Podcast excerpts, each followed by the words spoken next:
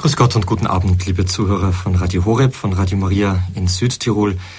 Mein Name ist Peter Sonneborn. Ich freue mich, dass ich Sie zu unserer heutigen Standpunktsendung begrüßen darf. Es ist immer wieder schön, den Sonntagabend gemeinsam mit Ihnen, liebe Zuhörer, verbringen zu dürfen. Wichtige Stunden in der Woche. Ein Abend, an dem wir uns Zeit nehmen, bei Radio Horeb immer wieder für ganz wichtige Themen. In Kürze, etwa 20.15 Uhr, geht im Hauptabendprogramm die Leinwand hoch, äh, verzeihen Sie, der Vorhang hoch. Vor der Leinwand und die Film- und Fernsehhelden beginnen nervenaufreibende Abenteuer abzuspulen.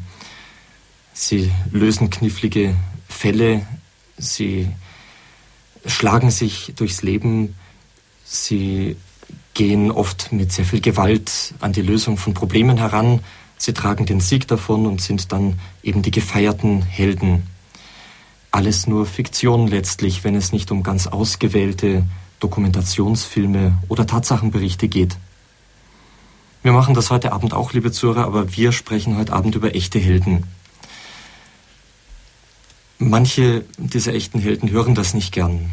Aber ich denke, dass jeder, der sich mit Gott auf den Weg macht, dazu gerufen ist, ein echter Held zu sein. Gott macht das. Gott wirkt all das Gute, was wir überhaupt tun können. Und dennoch, es gibt da dieses Moment, in dem wir Ja sagen und in dem wir Gott die Tür unseres Herzens öffnen. Und da beginnt dann denn auch das Heldentum. Da beginnt ein ganz aufregender Weg mit Gott, der nicht mehr Fiktion ist, der nicht mehr irgendwo auf der Leinwand passiert, wo man irgendeine Romanfigur, irgendeinen Filmhelden darstellt. Nein, es geht ans Eingemachte. Da sind Menschen auf einmal von Gott dazu gerufen, sich selbst und ihr ganzes Leben wirklich einzubringen, wirklich hinzugeben. Und wir sehen heute zwei Seiten dieses Heldentums. Zum einen Menschen, die sich selbstlos einbringen, durch die Gnade Gottes gerufen, mit Hilfe der Gnade Gottes anderen zu helfen. Wir sehen aber auch das Heldentum von Menschen, die bereit sind, ihr Leben zu ändern, die bereit sind, sich selbst Gewalt anzutun, wie es im Evangelium heißt, nur die Gewalttätigen reißen das Reich Gottes an sich. Ich begrüße Sie zu einer Sendung mit dem Thema Meine Erfahrungen als Seelsorger in Russland. Unser Referent heute Abend ist Pfarrer Erich Maria Fink. Er arbeitet in Beresniki in Russland. Guten Abend, Herr Pfarrer Fink.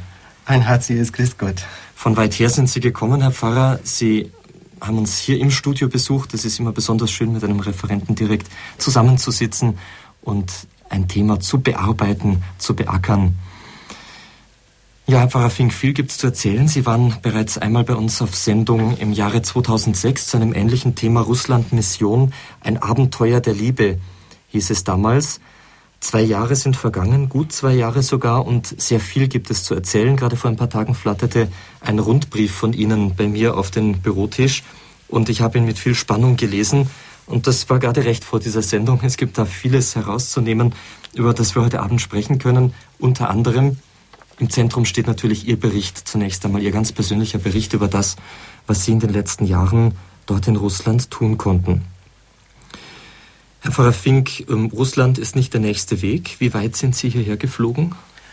Wir sind von hier ungefähr 4300 Kilometer entfernt. 4300, na gut. Das ist wirklich nicht um die Ecke. Ähm, wie kommen Sie denn dahin? Fangen wir mal ein bisschen früher an. Seit wann sind Sie Priester? Seit 22 Jahren, bin 1986 geweiht worden. War für Sie eigentlich immer schon klar, dass Sie Priester werden wollten? So die typische Laufbahn, Ministrant, ähm, katholische Jugend, klarer Fall? Es hatte nicht das Ministrieren ausgelegt, ausgelöst. Ich muss sagen, schon mit fünf Jahren war mir klar, dass ich Priester werde. Ist so klar, wie ich heute denken kann. Je mehr ich auf mein Leben so zurückschaue, auch nach acht Jahren Russland, kann ich nur staunen, wie Gott mein Leben von Anfang an gelenkt hat, muss es einfach als Vorsehung betrachten und bin unendlich dankbar, wie Gott mich durch meine Berufung geführt hat. Schön zu sehen. Das ist sicherlich ein ganz besonderer Weg, wenn man schon so klein wirklich weiß. Natürlich war das vorhin ein bisschen scherzhaft gemeint, weil viele Menschen denken, es ist immer so, wenn man Priester werden will. Es gibt eben beide Wege kann man sicherlich Gott nur danken, dass dann Menschen wie Sie auch diesem Ruf entsprechen und äh, mit ganzem Herzen antworten. Ich vermute, dass Sie zunächst einmal ähm, doch einige Zeit in Deutschland verbracht haben. So viel weiß ich aus Ihrem Lebenslauf auch. Wo waren Sie denn zunächst einmal äh, als Priester tätig? Nach der Priesterweihe, da wird man zunächst eingesetzt so in Ferienaushilfe. Da habe ich ein paar Wochen in Lindau verbracht. Und danach hatte ich meine erste Kaplanstelle in Schrobenhausen. Bin bis heute unendlich dankbar dafür. Unser jetziger Bischof, Dr. Walter Mixer, da durfte ich schon im Praktikum sein zuvor als Diakon. Und er hat wirklich meinen pastoralen Dienst geformt. Bei ihm habe ich eines gelernt, dass ich mich auf alle verschiedenen Bereiche gefreut habe. Es ist mir nicht schwer gefallen, dadurch, dass er mich so gut eingeführt hat. Er hat mich sofort mitgenommen zu den ganzen Taufgesprächen, zu den vorbereitenden Gesprächen auf Beerdigung, hat mir genau gezeigt, wie macht man Haussegnung. Das war wirklich für mein Leben sehr wichtig. Noch heute, wenn ich in Russland jetzt meine pastorale, äh, pastorale Tätigkeit ausübe, denke ich oft daran, eigentlich geht das meiste zurück auf die Zeit, was ich da in den zwei Jahren gelernt habe. Dann war ich in Weißenhorn, danach nur ein Jahr als Benefiziat und danach hatte ich die Aufgabe bekommen, als Postulator in unserer Diözese für Selig- und Heiligsprechungsprozesse zu arbeiten. Das ist für mich auch so eine Phase in meinem Leben, ich hatte zuerst eine Ausbildung in Rom gemacht und wofür ich am dankbarsten bin, was mir am meisten hilft, auch bis heute, da hatte ich kennengelernt die Kriterien, mit denen die Kirche an das Leben eines Menschen herangeht und untersucht, was ist wirklich von Gott. Und auch diese ganzen übernatürlichen Phänomene, wie untersucht die Kirche, ist etwas echt oder nicht. Und zur Orientierung für mein ganzes Priesterleben war das eigentlich das Wertvollste an dieser Tätigkeit. Dann die Akten sammeln und das alles ordnen und äh, Wunder untersuchen, ob sie anerkannt werden können, dann äh, in Richtung Seligsprechung, sind eine andere Sache.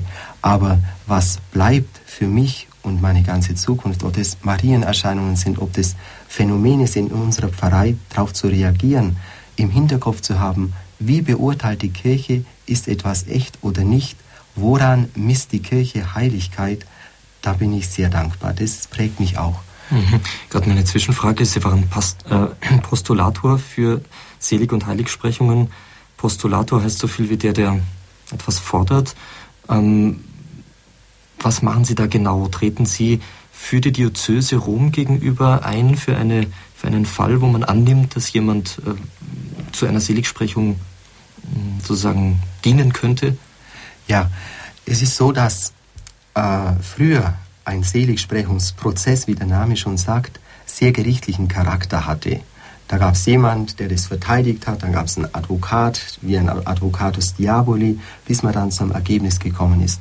Heute sagt man, man muss mehr gerecht werden der Sache und untersuchen, was spricht für diese Seligsprechung.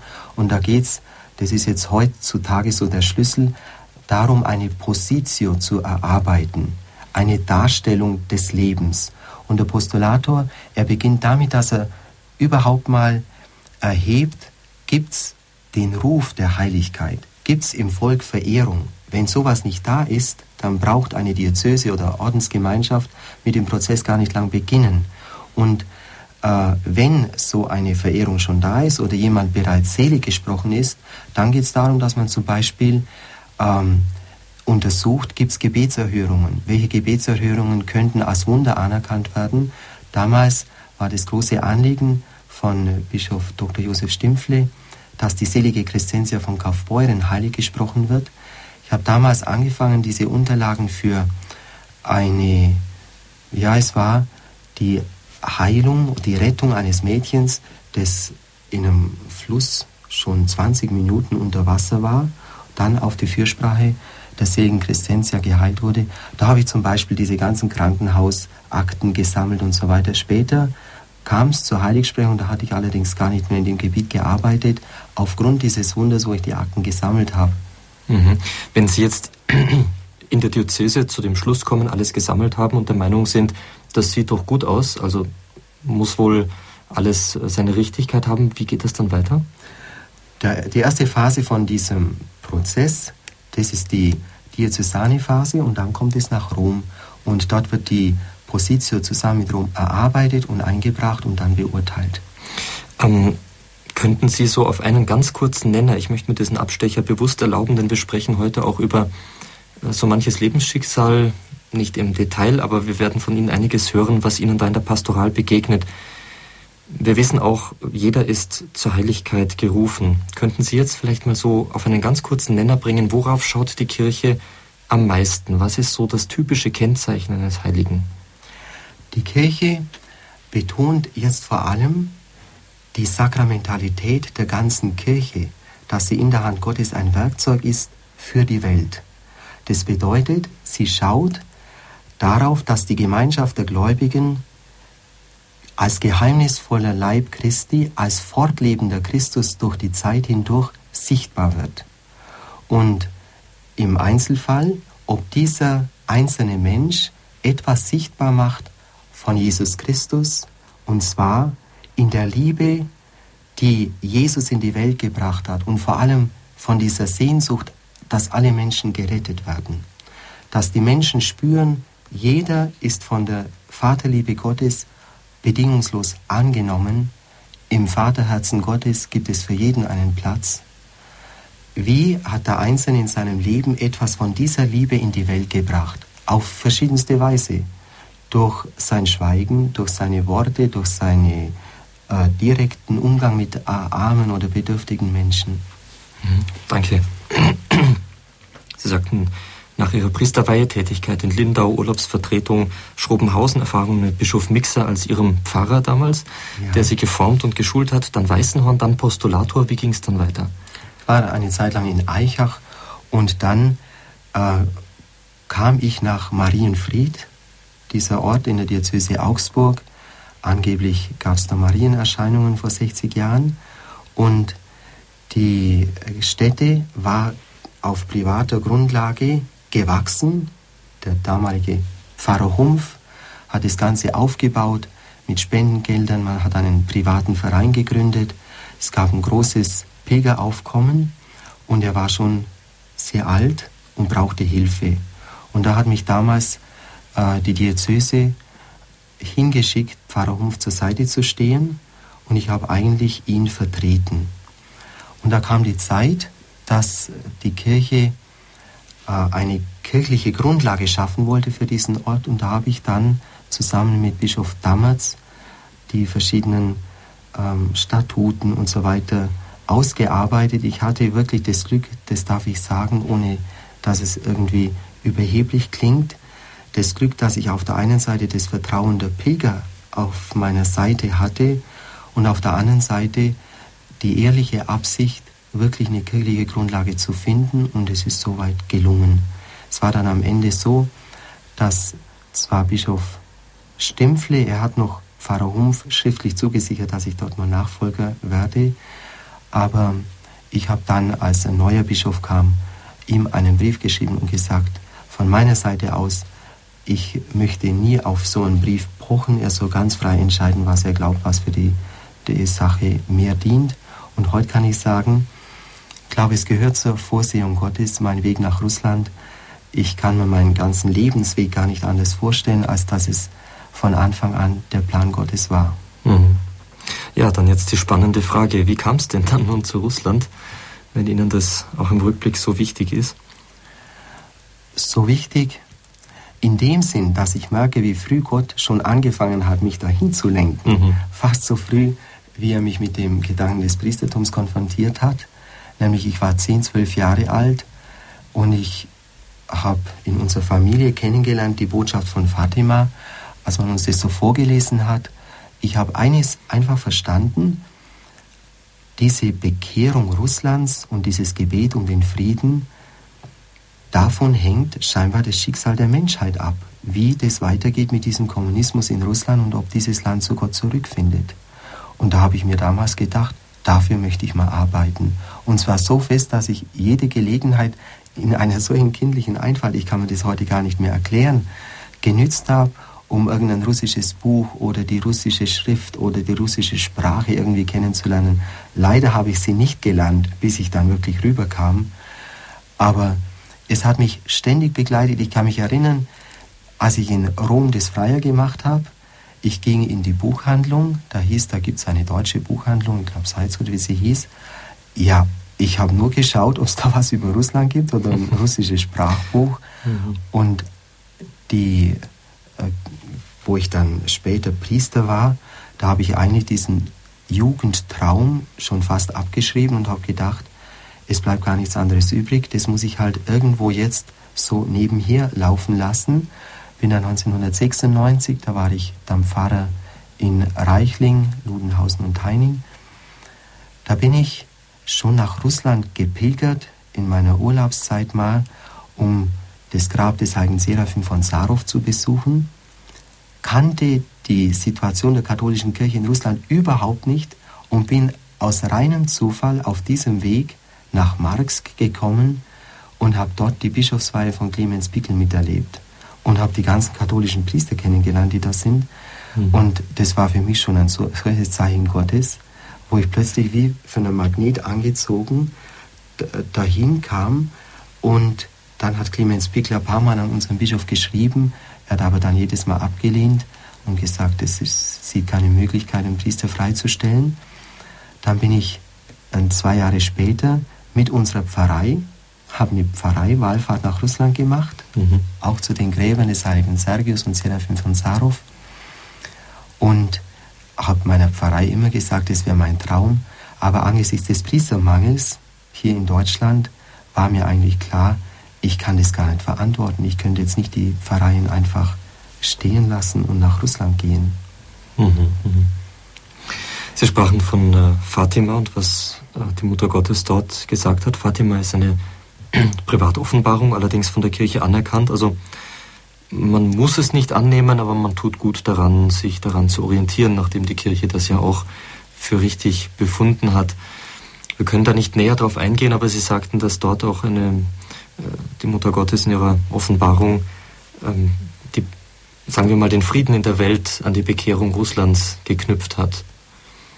Kann man das auf diesen kurzen Nenner bringen? Also das Eindrucksvolle an der Botschaft von Fatima besteht ja darin, dass im Jahr 1917, als niemand ahnen konnte, wie sich politisch die Welt weiterentwickelt, noch während des Krieges, Ersten Weltkrieges, die Gottesmutter einfachen Kindern ganz am anderen Ende von Europa das Schicksal Russlands voraussagt, von dieser Ideologie spricht, äh, die zu Christenverfolgung führt, dass Russland versucht, diese Ideologie auf der ganzen Welt zu verbreiten, dass ganze Nationen daran zugrunde gehen werden und dass es auch bis dahin geht, dass der Papst als Feind ins Visier gerät, dieses Papstattentat vorausgesagt wird und ähm, dass eben die Gottesmutter jetzt die Katholiken aufruft, für die Bekehrung Russlands zu beten, das ja eigentlich ein orthodoxes Land ist. Und was heißt Bekehrung Russlands? Johannes Paul II., er hat ja für Fatima auch sein ganzes Herz hingegeben, muss man sagen. Er hat auf der einen Seite immer erklärt, Bekehrung Russlands beinhaltet auch, dass diese slawische Kultur, dass die russisch-orthodoxe Kirche sich mit der katholischen Kirche wieder vereinigt. Nicht nur Überwindung von Kommunismus, nicht nur Zurückfindung zu Gott, sondern auch diese Perspektive. Und auf der anderen Seite hat Johannes Paul II. sehr interessant als oberster Hirte der Kirche gesagt, wenn man nach diesem 20. Jahrhundert Gott fragt, wie kannst du sowas zulassen wie den Ersten Weltkrieg, den Zweiten Weltkrieg, diese schrecklichen Ideologien, Nationalsozialismus, Kommunismus, wo warst du gewesen? Dann ist eigentlich Fatima eines der äh, tiefsten Zeichen dafür, Gott hat die Welt in keinem Augenblick im Stich gelassen und er sagt, Fatima ist ein Ausdruck der fürsorgenden Vaterliebe Gottes für die Menschheit. Und kurz nachdem ähm, die Kinder von Fatima dieses Schicksal von Russland vorausgesagt hatten. Interessanterweise, die wussten ja gar nicht, was es heißt, Rassia. Die haben gemeint, das ist ein Frauenname. Die Erwachsenen, die haben dann verstanden und gefragt, warum ist Russland denn ein schlechteres Land oder schlimmer wie andere? Mhm. Und ein paar Wochen später die Oktoberrevolution, äh, hat die ganze Geschichte in Gang gebracht, die da vorausgesagt wurde. Für mich persönlich war es ein tiefes Erlebnis, als ich in Marienfeld arbeitete. Da hatten wir eine Gruppe aufgenommen von Mädchen, russisch-orthodox, mit Lehrerinnen. Und ich habe damals auch immer Kontakt gesucht, aber das ging nicht, weil ich so eingespannt war. Und in der letzten Nacht, bevor die heimgefahren sind, kam ich mit diesen Lehrerinnen ins Gespräch und die haben mir das ganze Lebensbild des heiligen Seraphim von Sarov nahegebracht und vor allem, dass sich seine Prophetie, er war also durch und durch ein vom Heiligen Geist äh, geprägter Mensch mit vielen Charisma, vor allem auch dieses Charisma der Prophetie. Und er hat bereits 70 Jahre vor Fatima genau dasselbe vorausgesagt, dass der Augenblick kommt, wo die letzte Zahnfamilie ermordet wird, dass dann diese Art von Krieg gegen das eigene Volk beginnt, die Christenverfolgung, mhm. hat auch das verglichen mit ähm, der babylonischen Gefangenschaft, die interessanterweise auch 70 Jahre gedauert hat mhm. und spricht dann, also so wie der Kommunismus in Russland bis zum Zusammenbruch, dann Ende der 80er Jahre. Und er spricht, es wird eine geistige Auferstehung Russlands kommen, hat viele einzelne äh, Zeichen da angeführt, an denen man das erkennen wird. Heute klammert sich natürlich auch die russisch-orthodoxe Kirche daran, das ist ihr Heiliger, das ist russisch-orthodox, er hat nichts von katholischer Kirche, auch nichts von Wiedervereinigung gesprochen.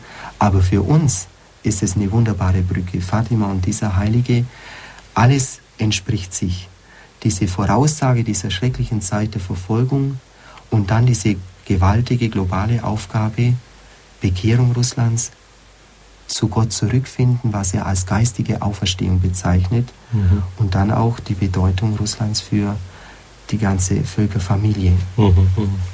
Es ist immer wieder erstaunlich, wie, wie zentral für unseren Glauben, für die Liebe zu Gott letztlich die Einheit ist, von der dann doch so viel abhängt. Die Einheit im Glauben, gerade mit, mit den getrennten Brüdern und Schwestern, zumindest in manchen Punkten unseres Glaubens getrennt, sei es im Protestantismus, sei es in der, in der Ostkirche.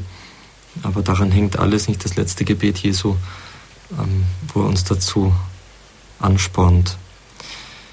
Ja, was Sie jetzt gesagt haben, stellt natürlich Ihre ganze Tätigkeit, über die wir in Kürze genauer erfahren werden, schon mal in einen sehr aufschlussreichen Zusammenhang. Sie sagten, Sie waren in Marienfried tätig. Es kamen bereits Anfragen aus Russland, ob Sie nicht kommen könnten, helfen. Priestermangel, allgemein bekannte, bekannte Tatsache. Sie sind trotzdem irgendwie rübergekommen. Wie ging's? Als die Anfragen kamen, da war ich bereits in den Pfarreien und hatte drei Pfarreien in meiner Verantwortung. Und es war dann so, dass eine Europasynode in Rom stattgefunden hat und Bischof Dr. Viktor Josef Damatz teilgenommen hat als ehemaliger Abrimas der Benediktiner für die Ordensgemeinschaften.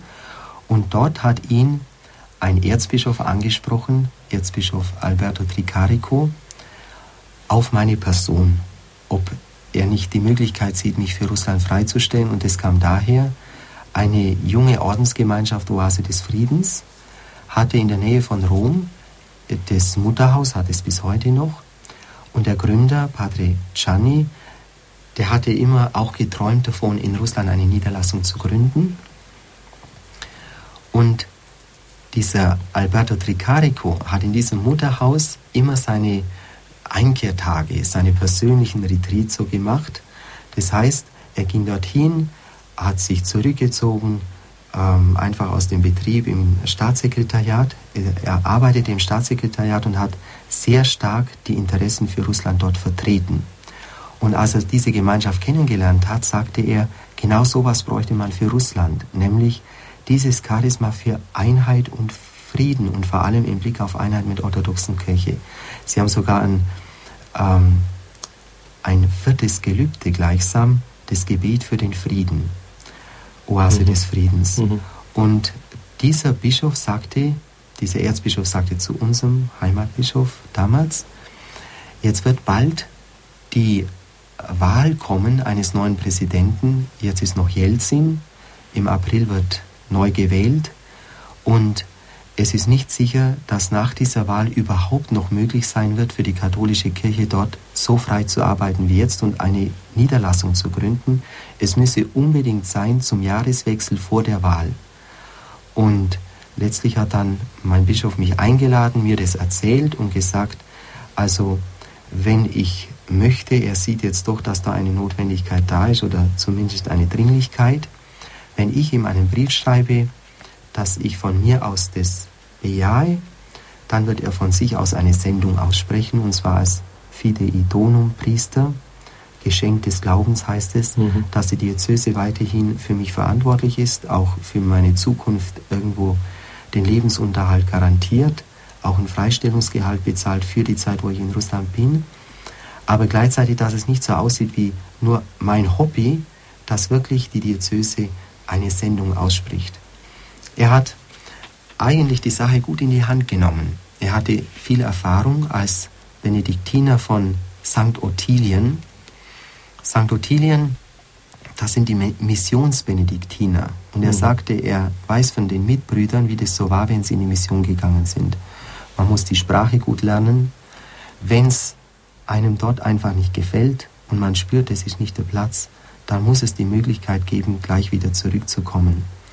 Wenn man sich eingearbeitet hat in die Sprache und man vier, fünf Jahre dort war, dann lohnt es sich gar nicht, gleich wieder zurückzugehen. Weil bei uns laufen die Freistellungen so, dass man immer für fünf Jahre freigestellt wird und da muss es erneuert werden. Und er sagte, er sendet mich und wenn ich morgen wieder zurückkommen kann, kann ich wieder kommen. Mhm. Und wenn ich nach fünf Jahren wieder das verlängern möchte, dann wird er mich so oft verlängern, wie, wie ich möchte, mhm. im Grunde genommen. Und ich bin dankbar, dass Dr. Walter Mixer uns auch jetzt letztes Jahr besucht hat, sich ein Bild gemacht hat und auch wirklich für mich eine Lanze gebrochen hat, auch im Ordinariat erzählt hat, was er alles so erlebt hat und gesagt hat, das möchte er mit allen Mitteln unterstützen, hat auch finanziell Zeichen gesetzt mhm. und gesagt, ich kann wirklich dort weiterarbeiten. Damit ist ein Traum für Sie in Erfüllung gegangen. So ist es. Es war schön zu hören, dass so ein Weg in die Mission gar nicht so einfach ist. Das kann äh, an persönlichem Scheitern, das kann an offiziellem Scheitern, an der Not im eigenen Land kann es scheitern. Deutschland ist inzwischen auch schon zum Teil Missionsland geworden. Drei Pfarreien hatten Sie damals. Wenn Sie hier geblieben wären, hätten Sie wahrscheinlich schon mehr. Jetzt haben Sie da drüben eine Pfarrei ähm, in Beresniki, aber die ist nicht schlecht groß. Wie groß? Also es ist ja überhaupt nicht vergleichbar mit Pfarrei hier in Deutschland. Mhm. Ich meine, wenn man hier von einer Pfarrei spricht, dann hat man ein ganz festes Gebilde, die Strukturen stehen alle, man kommt als Priester hin und weiß genau, wo was zu tun ist und kann gar nicht groß aus diesem Rahmen heraus. Und man fragt immer, viele fragen mich, ja, wie viele Pfarreien habe ich da drüben und so weiter. Diese Vorstellung ist ja vollkommen nicht der Wirklichkeit entsprechend.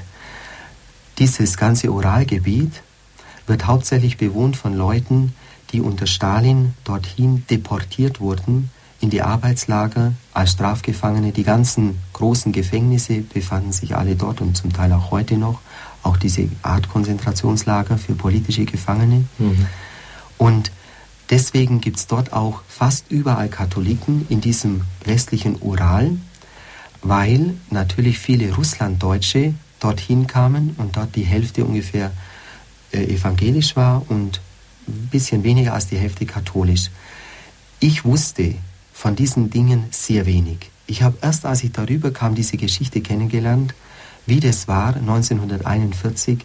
Hunderttausende Millionen wurden mit einer äh, Weisung, mit einem Gesetz von Stalin von heute auf morgen ihrer Heimat beraubt, in Viehwaggons über den Ural nach Sibirien äh, verfrachtet, damit sie äh, sich nicht auf die feindliche Seite schlagen. Und es war tatsächlich so in der Westukraine, die Russlanddeutschen haben sofort die Hitler-Armee bejubelt und Stalin sah, das ist ja schrecklich und hat sofort Konsequenzen gezogen aus der Ukraine, aus dem Wolga-Gebiet, aus der Krim.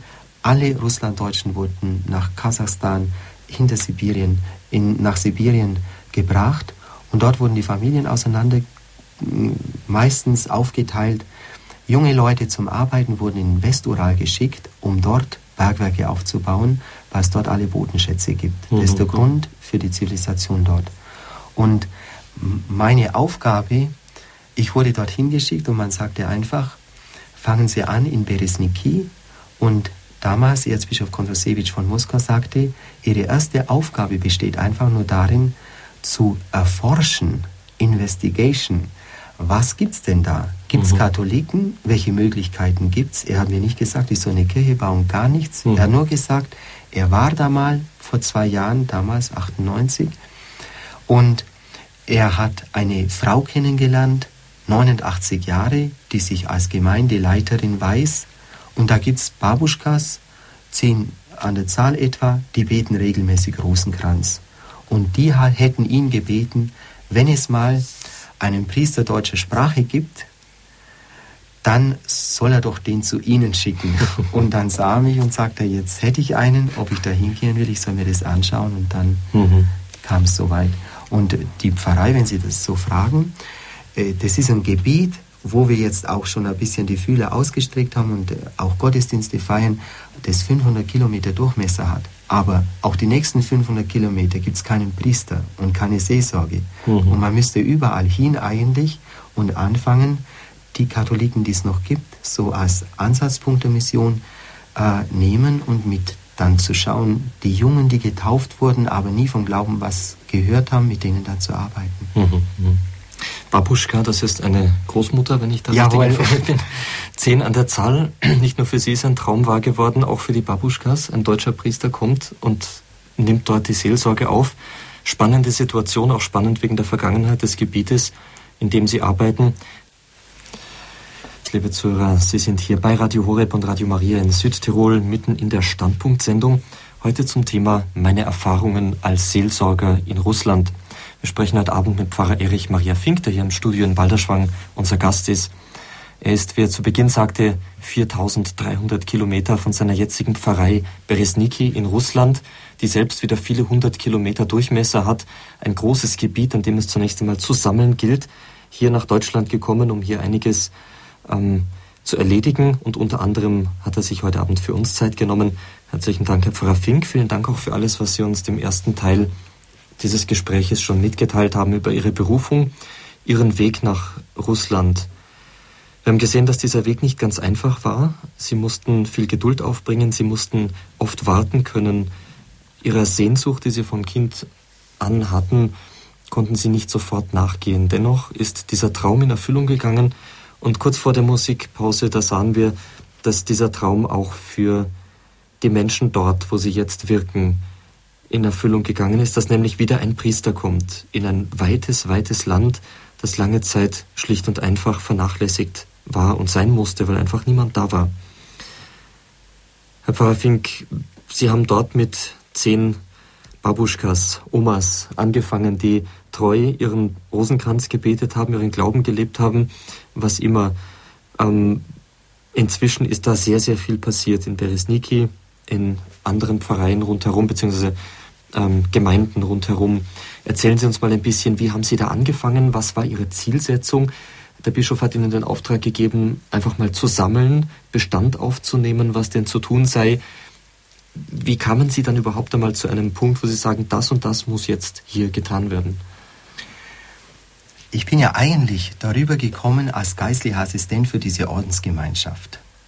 Und der Erzbischof von Moskau sagte. Verzeihen Sie zur Erinnerung, Ordensgemeinschaft Oase des, des Friedens. Sie sagten das Ja, das sind Brüder und Schwestern, die vor allem als Charisma haben, sich einzusetzen für Einheit und Frieden.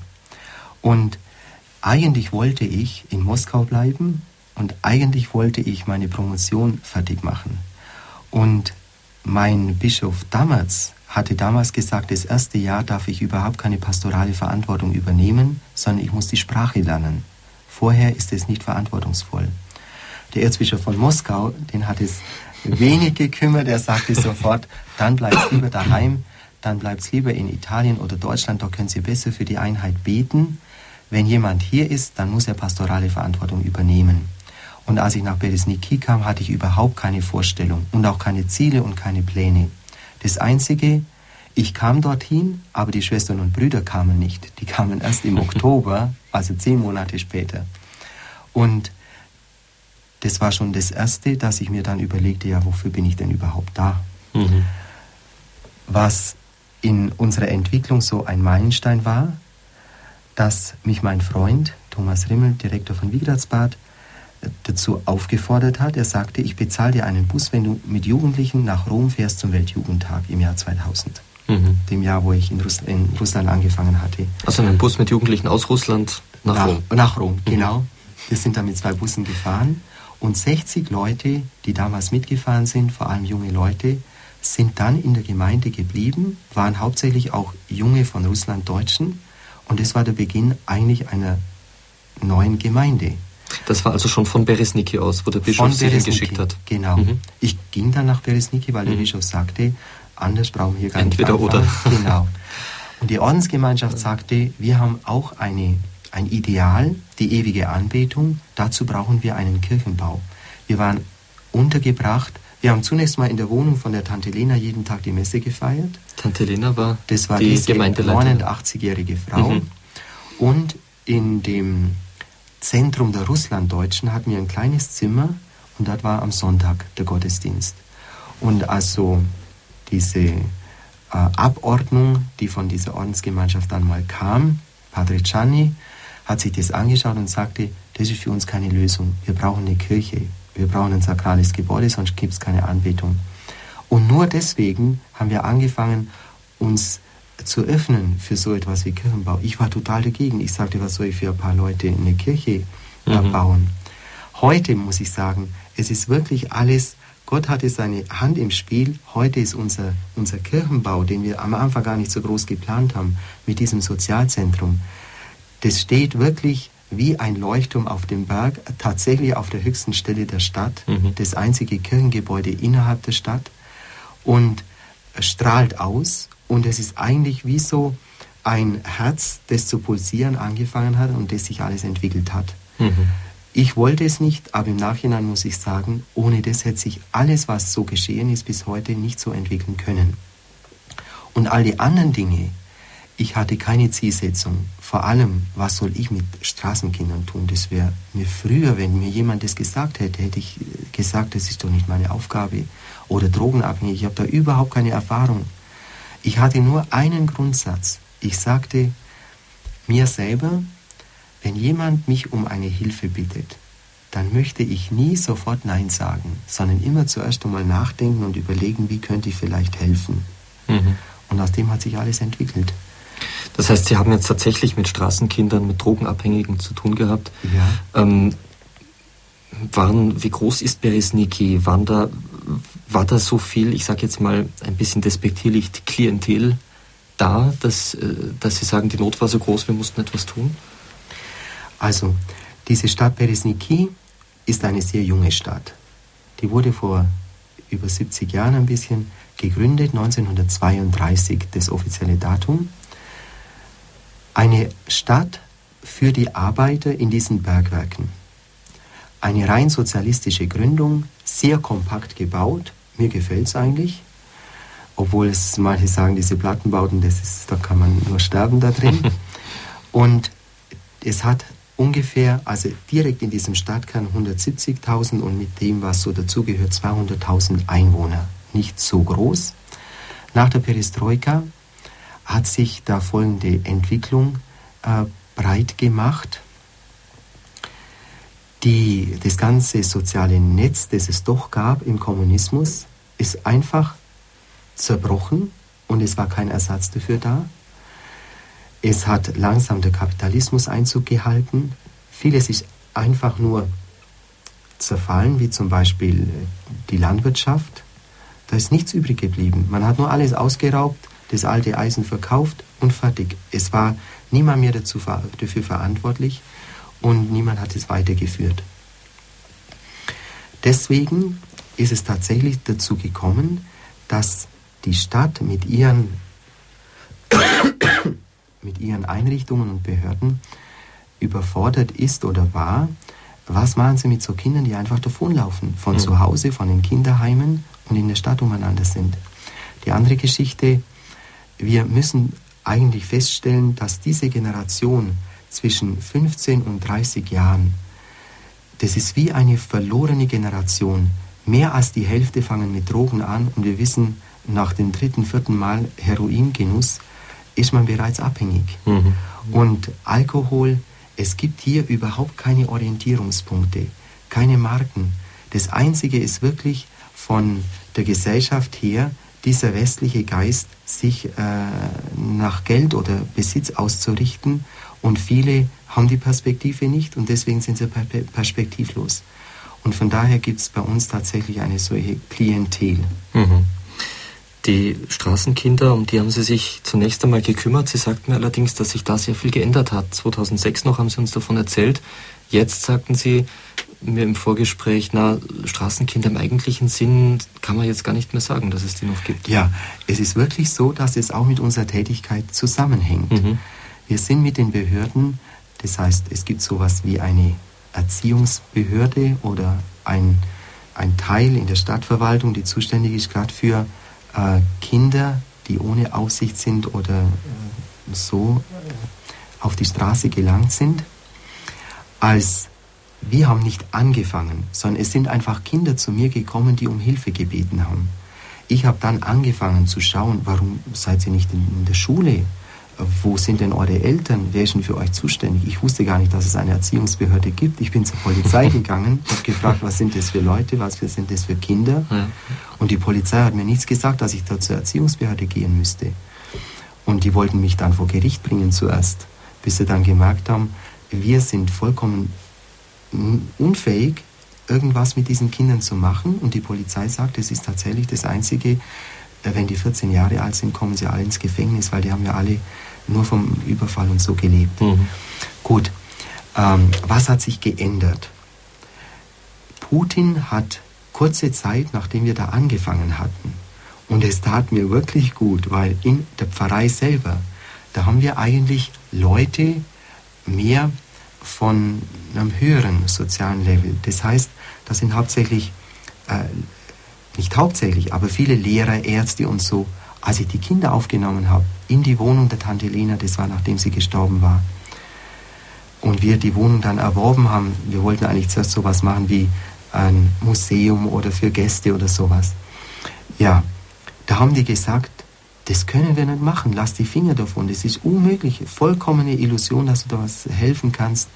Und vielleicht hatten sie zum Teil auch recht. Und dann hat Putin ausgegeben als nationales Problem die Straßenkinder. Mhm. Und man muss sich darum kümmern und hat wirklich viele Geldmittel zur Verfügung gestellt und hat so Möglichkeiten eröffnet, Aufnahmefamilien zu begründen, dass es neben den äh, Kinderheimen noch eine andere Möglichkeit gibt, Kinder aufzufangen, die vielleicht in den Heimen nicht zurechtkommen. Mhm. Und dann hat man auch uns im Laufe dieser Geschichte nach zwei Jahren ungefähr in eine juristische Aufnahmefamilie umgewandelt, wo wir jetzt drei solche Familien haben. Die vierte Familie ist bei uns offen, wo ich mit mhm. Leuten arbeite, die jetzt auch auf der Strecke bleiben. Und heute gibt es tatsächlich, so sagt mir die Erziehungsbehörde und auch die anderen bestätigen es mir, auf der Straße eigentlich keine Kinder mehr weil sich die staatlichen Behörden jetzt ganz anders kümmern. In unserer Stadt. In mhm. Russland natürlich gibt es es noch. Ja. Sehr erfreulich. Also.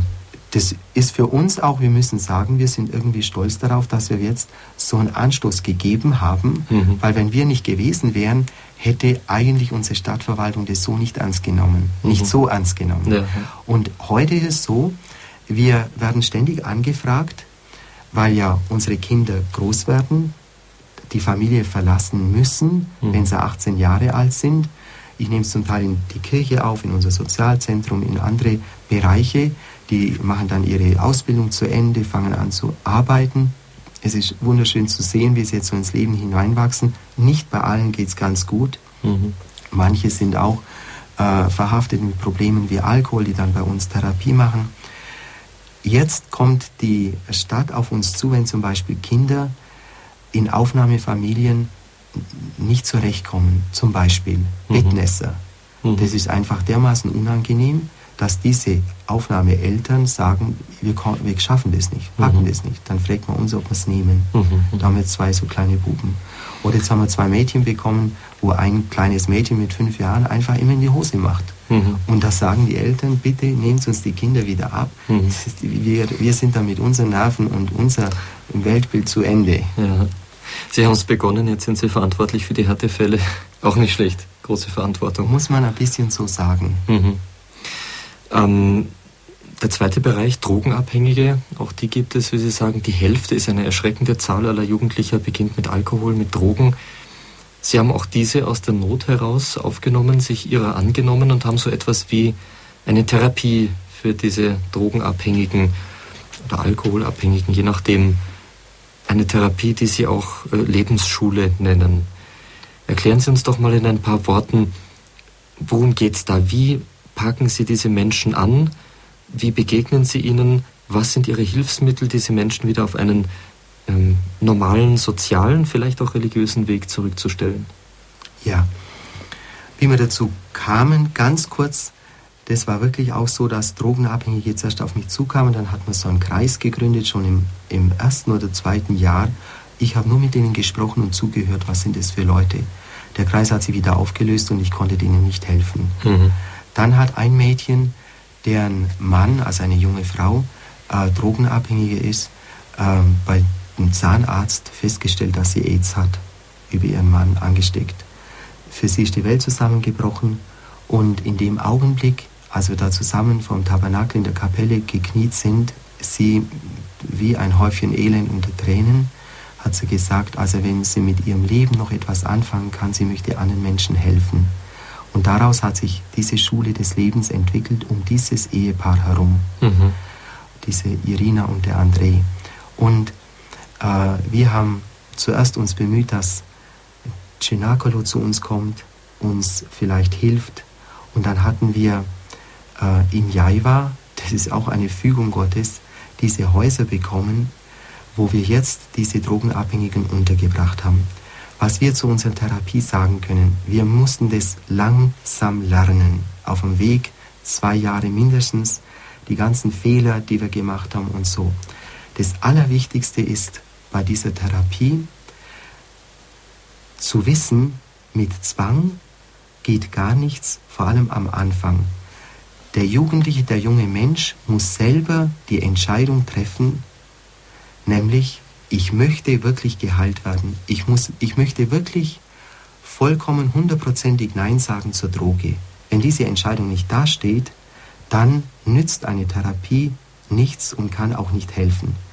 Viele Drogenabhängige, die sind so am Boden, dass sie wirklich im Dreck liegen, weil die Eltern haben die Türen zugesperrt, Niemand will sie, die Arbeit haben sie verloren, sie wissen nicht aus noch ein, sind dauernd in Angst vor der Polizei, weil sie ja nur vom Stehlen des, äh, den Stoff beschaffen können. Mhm. Dann kommen sie zu uns und unsere erste Form des Weges, das ist, dass wir mit denen klären, willst du denn das überhaupt? Oder kommst du nur, weil du ein Dach über dem Kopf willst? Mhm. Möchtest du nach Jaiwa, weil es da was zu essen gibt?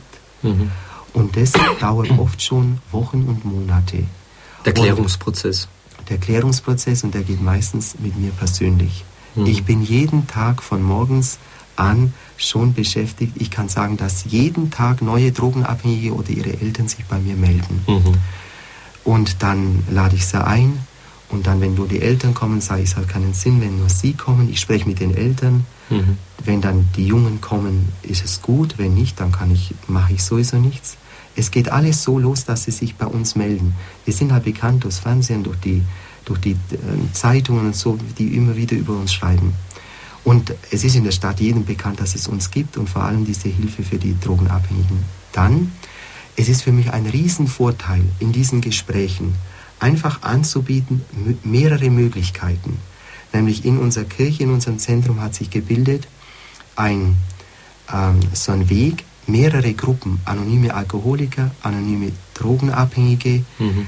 Äh, Alkoholiker, die bei uns wohnen und nicht so anonym sind, dass ich sagen kann, wenn du möchtest, dann gehst mal in diese Gruppe. Und dann, da haben wir einen Psychotherapeuten. Wenn er sagt, du bist reif für Jaiva, dann kannst du dorthin gehen. Die andere Möglichkeit ist, dass wir sagen, du kannst dorthin gehen, drei Tage, und dann musst du wieder heim. Und wenn ein Platz frei ist, dann laden wir dich ein wenn du noch möchtest. Mhm. Und das ein bisschen hinzuzögern, bis die dann kommen können, ist wahnsinnig wichtiger Bestandteil der Therapie. Mhm. Dort haben wir drei Säulen. Wir sagen, ähm, was den Menschen fähig macht, alle seine Kräfte, die er hat, die verschiedenen Sphären auf den einen Punkt hinzulenken, sich zu kontrollieren im Augenblick der Versuchung und so wieder ein selbstständiges Leben zu führen. Diese drei Sphären, die wichtigsten sind, einmal menschliche Beziehungen, lernen, was sind denn menschliche Beziehungen, was mhm. heißt Vertrauen, was heißt sich öffnen. Mhm. Wir haben da den Dienst des Schutzengels, wir haben eine besondere Form von Gehorsam den Oberen gegenüber. Wir haben jeden Abend diese Gespräche, wo jeder sich öffnet und erzählt seine Gefühle, seine Probleme, warum er weggehen möchte oder nicht und so weiter. Und sich dann anhört, was auch die anderen für Probleme haben. Dieses sich öffnen ist ganz entscheidend, menschliche Beziehungen. Das Zweite, das ist die Tätigkeit, die Arbeit.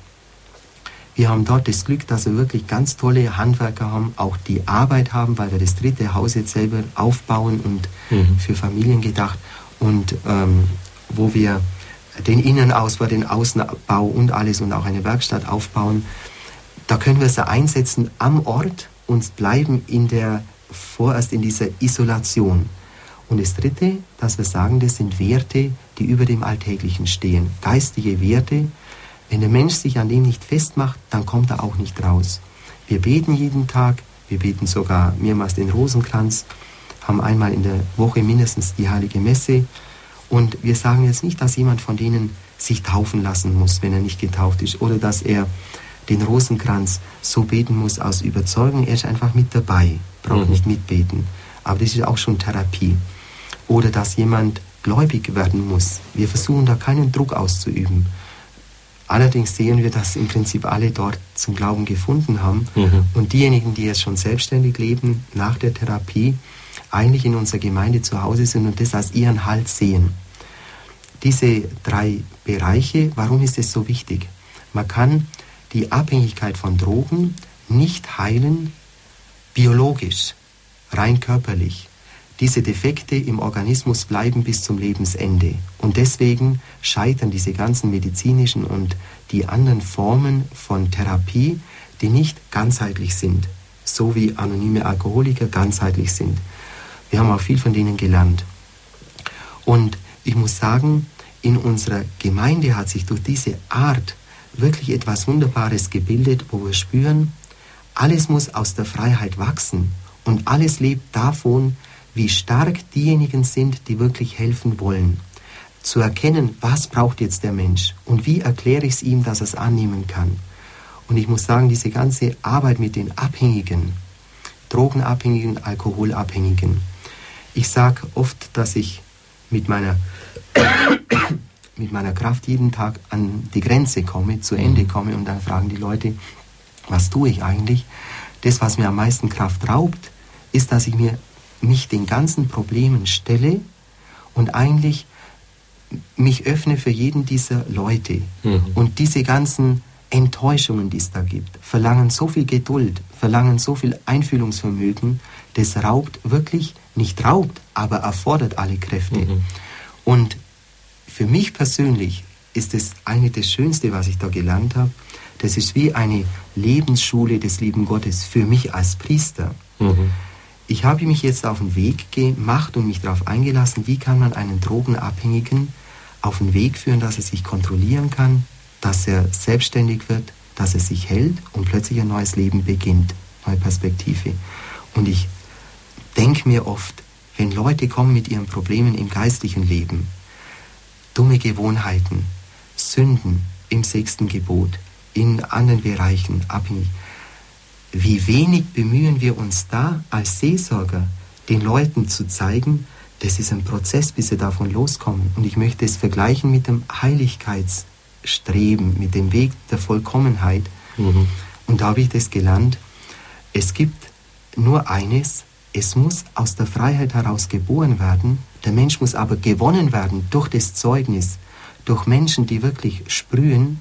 Und auf der anderen Seite wir müssen uns wirklich die Mühe machen, dass der Mensch alle seine Sphären einsetzt, alle Kräfte, die er hat und wirklich entschieden vorangeht und im religiösen, im geistlichen Leben das zusammenzubringen, Freiheit zu lassen und gleichzeitig einen Mensch hinzuführen, klare Entscheidungen zu treffen, das ist so jetzt ein neues Ideal für mich auch in der Seelsorge geworden.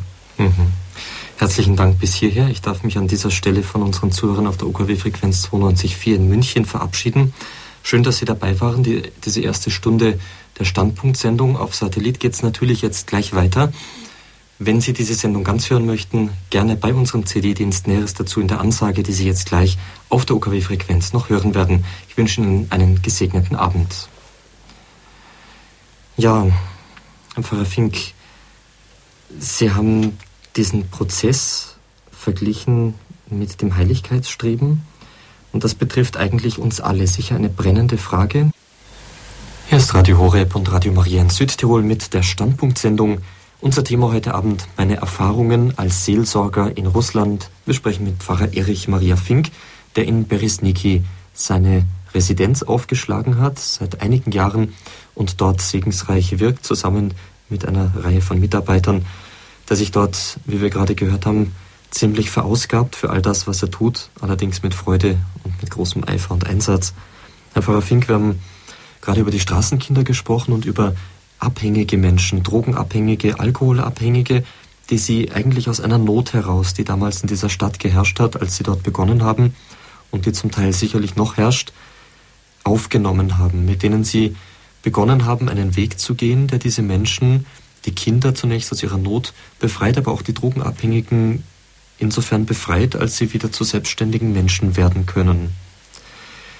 Sie sagten zuletzt, bevor wir jetzt die Sache bei Musik ein bisschen haben einsinken lassen, dass dieser Weg, den Sie mit den Menschen dort gehen, die in ihren Süchten gefangen sind, lassen wir mal beiseite, was das für Süchte sind, dieser Weg eine Lebensschule ist und auch für Sie, dass Sie sich intensiv mit diesen Menschen beschäftigen.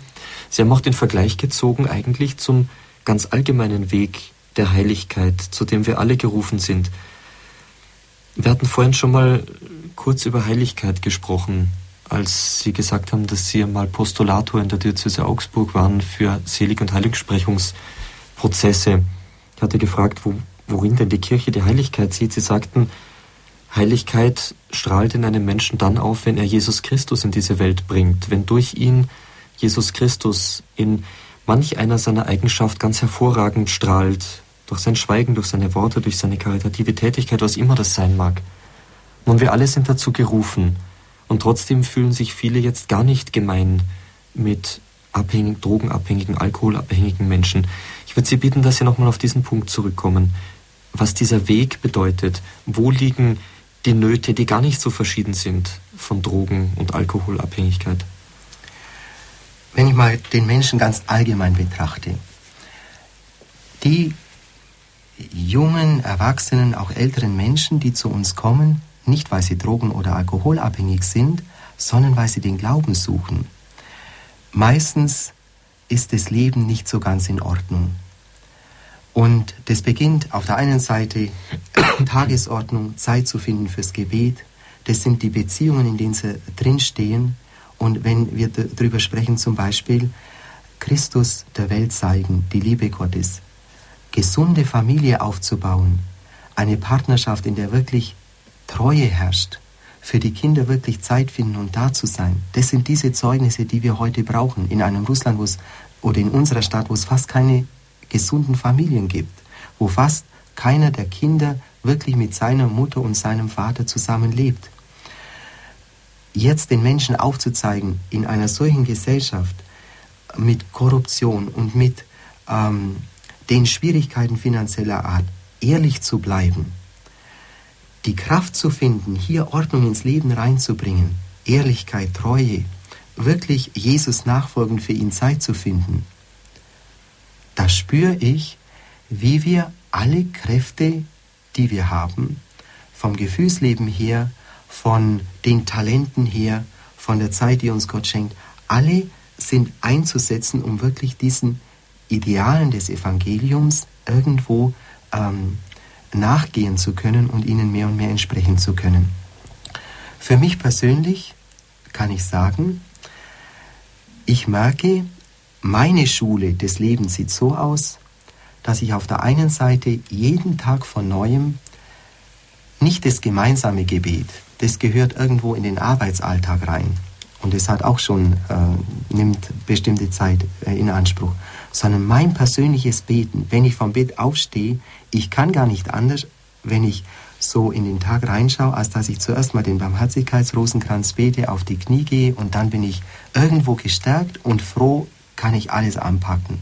Dass ich auf der einen Seite finde, diese Zeit zum persönlichen Gebet und die Kraft dazu, um das mit der Arbeit zu verbinden.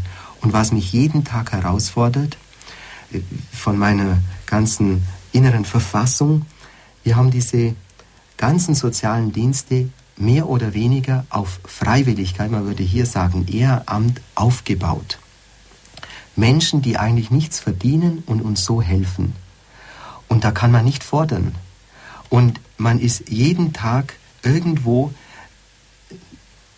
konfrontiert mit einer Unordnung, die man nicht begreift, mit Unvollkommenheiten, die wahnsinnig Geduld erfordern und die Menschen selber in ihrer Krankheit zu sehen, dass man ihnen Aufmerksamkeit schenkt, dass man geduldig bleibt, wenn man ihre ganzen Rückfälle sieht, das ist meine Schule der Heiligkeit, wo ich mir denke, warum habe ich denn das jetzt so, warum habe ich so reagiert, warum so? Und dann denke ich mir, ich brauche nicht zurückschauen, ich brauche nur vorwärts schauen. Der heutige Tag bringt wieder 150 Begegnungen, die mich herausfordern, geduldig zu reagieren. Und ich kann sagen, Benedikt XVI hat am Anfang so gesagt, und es ist für mich wie, wie so ein äh, Paukenschlag, wo er sagte am Anfang seines Pontifikats, unsere Ungeduld zerstört alles und die Geduld, die Geduld Gottes rettet die Welt. Ja, schon Thomas von Aquin sagte, dass die Geduld die Tugend ist, durch die man sich selbst besitzt. Ja. Ja, interessant. Äh, ja, so einfach und doch so schwer.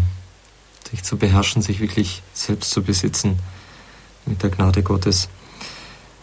Unser Thema heute Abend, meine Erfahrungen als Seelsorger in Russland von Pfarrer Erich Maria Fink.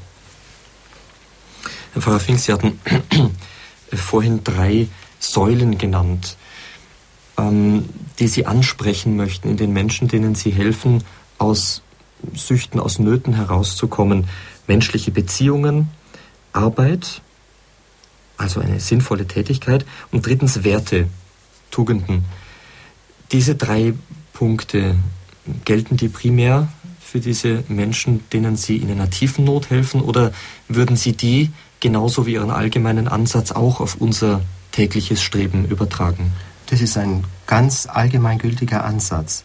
Aber wir haben mal gemerkt, wenn wir den Leuten helfen wollen, zum Beispiel die Therapie in Jaiva für die Drogenabhängigen, die wissen von Anfang an, dass das diese drei Säulen dieses gemeinsamen Lebens und des Weges der Heilung sind. Mhm. Vielleicht noch ein Wort zu Jaiva, das ist eine andere Stadt, also Beresniki, Jaiva, wie weit ist das ungefähr weg? 30 Kilometer.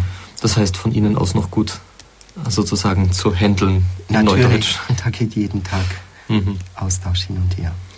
Jetzt ähm, haben Sie ja, intensiven Kontakt mit Menschen, die Sie aus der Not sozusagen herausführen. Diese Menschen stehen aber ja in Beziehungsgeflechten. Da gibt es andere Menschen, denen diese Menschen wertvoll und lieb sind, die sich um sie Sorgen machen. Da gibt es äh, Angehörige, Freunde, Verwandte, Nachbarn und so weiter und so fort. Man könnte sich jetzt denken, dass Ihre Tätigkeit nicht nur bei diesen Betroffenen stehen bleibt. Was sind das für Kreise, die das zieht? Wie sieht das aus? wie Sie schon sagten, es zieht Kreise und es ist für uns eigentlich eine wunderbare Erfahrung. Wie ich habe selber noch nie jemanden eingeladen, in die Kirche zu kommen oder ein Sakrament zu empfangen, aber viele Angehörige, die zum Beispiel miterlebt haben, wie ihr Sohn zum Beispiel äh, bei uns diese Therapie mitgemacht hat, jetzt ein neues Leben anfängt, die haben ja diesen Prozess auch mitbegleitet, waren oft in Verbindung mit unserer Gemeinde und viele von denen bitten uns früher oder später entweder um die Taufe oder sie möchten bei uns in die Kirche kommen. Und es hat noch eigentlich fast nie irgendein sozialer Einsatz ähm, keine pastoralen Folgen gehabt, die dann auch das ganze Gemeindeleben bereichert hätten. Mhm. Und dadurch wächst auch unsere Gemeinde. Ich, müsst, ich möchte wirklich sagen, dass wir das nie beabsichtigen, diesen sozialen Dienst deswegen zu machen, um Leute für unsere Kirche zu fangen oder sowas. Mhm. Aber es ist für mich ein so tiefes Zeichen, dass dieses dreifache Zeugnis eine Gemeinde bestimmen muss, nämlich ähm, man nennt es ja diese drei Grunddienste, mhm. Diakonia, das, soziale Dienst, dass ich den Menschen durch meine Zuwendung, durch meine Hilfe in der Not Gottes Liebe spüren lasse. Das zweite, im Wort Gottes, Martyria, das Zeugnis geben, dass ich die Leute wirklich äh, das Evangelium bringe, dass sie von Gott erfahren, wer ist Gott, wer ist Jesus, dass ich sie auf Sakramente vorbereite. Und das dritte, das Gebetsleben, die Sakramente, dass wir ähm, die Leute auch hinführen zur Anbetung, dass dieser Geist wächst. Und ich sehe, die Leute, die Anbetung mitmachen, das sind wirklich uns, ist unser Fundament. Mhm, mhm. Ja, heute wurde ähm, in der Diözese Augsburg von Ihrem geschätzten Lehrer und Vorbild, unserem jetzigen Bischof Dr. Walter Mixer, ein Hirtenwort verlesen. Und in diesem Hirtenwort ging es darum, missionarisch Kirche zu sein. Und er sagte auch ganz klar, das, was uns an, an allererster Stelle missionarisch sein lässt, ist der gelebte Glaube. Vorbild geben, dann werden die anderen schauen und kommen. Nach dem Wort auch Jesu, komm und sieh, ähm, nachfolgen, vielleicht Interesse gewinnen. Ich darf als ersten Herrn Meier aus Bernried begrüßen. Grüß Gott, Herr Meier. Ja, grüß Gott. Äh, Herr Pfarrer Fink, grüß Gott. Grüß Gott. Äh, ich wollte ich wollt Sie fragen, wie Sie das, dass Sie das so schaffen, also dass Sie, äh, wie Sie sagen, weil manchmal erlebt man das, dass ein Pfarrer abspringt und heiratet oder was und dass sie das eben, wenn er, wenn er mit solchen Problemen zu tun hat, also mit Drogenabhängigen, dass er, dass er das eben bewältigen kann, gell? Und, so, und das ist äh, irgendwie ein Wunder, wie das geht, also finde ich. Und äh, dass sie das, wie schaffen sie das durch das Gebet und so, durch die Beziehung zu Gott? Oder? Äh, natürlich, ich vertraue auf den lieben Gott, aber ich muss auch eines dazu sagen. Wir haben in unserer Pfarrei ein regelrechtes Prinzip. Und zwar immer, wenn Menschen auf mich zukommen, meistens bin ich der erste Ansprechpartner, dann höre ich mir die ganze Geschichte an, dann überlege ich, was kann ich vielleicht für einen Rat geben oder überhaupt nur mal sagen, wie ich die Dinge sehe. Und wenn wir dann herausgefunden haben, wie könnten wir den Menschen helfen, zum Beispiel diese zahlreichen Familien mit vielen Kindern, die wirklich mittellos dastehen oder solche äh, Abhängigen, dann wählen wir jemanden von den starken Gläubigen, die keine Probleme haben in diesem Sinn, mhm. aus. Und für jedes, für jeden Fall oder Familie oder jede Person, denen wir helfen, finden wir einen Gläubigen aus der Pfarrei. Und das entlastet mich kolossal. Mhm. Dadurch spüre ich plötzlich, dass ich nicht allein dastehe. Und die Gläubigen, die so Verantwortung übernehmen in der Pfarrei, da muss ich sagen, das sind diejenigen, die dann am Sonntag auch in der Kirche da sind. Die spüren, wenn ich nicht in der Pfarrei bin, kann ich so einen Dienst nicht ausüben. Das befruchtet sich gegenseitig. Dankeschön, Herr Mayer, für Ihre Frage. Sicher eine ganz wichtige Sache. Schönen Abend noch Ihnen. Gottes Segen. Aber darf ich vielleicht gerade dazu sagen, äh, ich möchte Sie gerne bitten um das Gebet, ähm, dass der liebe Gott mich stärkt und dass ich nicht auch irgendwann vielleicht äh, dass mir die Kraft ausginge oder wie Sie sagen, dass ein Priester abspringt, das habe ich tatsächlich nicht vor, aber das Gebet, das brauchen wir wirklich dringend. Ja, diese Bitte nicht nur an Herrn Mayer, sondern an alle unsere Zuhörer, für Pfarrer Fink, für so viele Priester, die in schwierigen Situationen stehen, letztlich für alle Priester. Sie sind für uns da, für das Volk Gottes, um uns zur Heiligkeit anzuleiten, um uns unserem ewigen Ziel zuzuführen. Das dürfen wir nie vergessen. In großer Dankbarkeit für diesen Dienst, wo ganze Menschenleben aufgeopfert werden, wo auf viel verzichtet wird was wir alles haben können, was wir einsetzen dürfen auf unserem Weg ähm, der ewigen Vollendung zu. Ich danke, dass Sie gerade das erwähnt haben, weil äh, Sie sagen vorher, der dritte Punkt, das sind die Werte.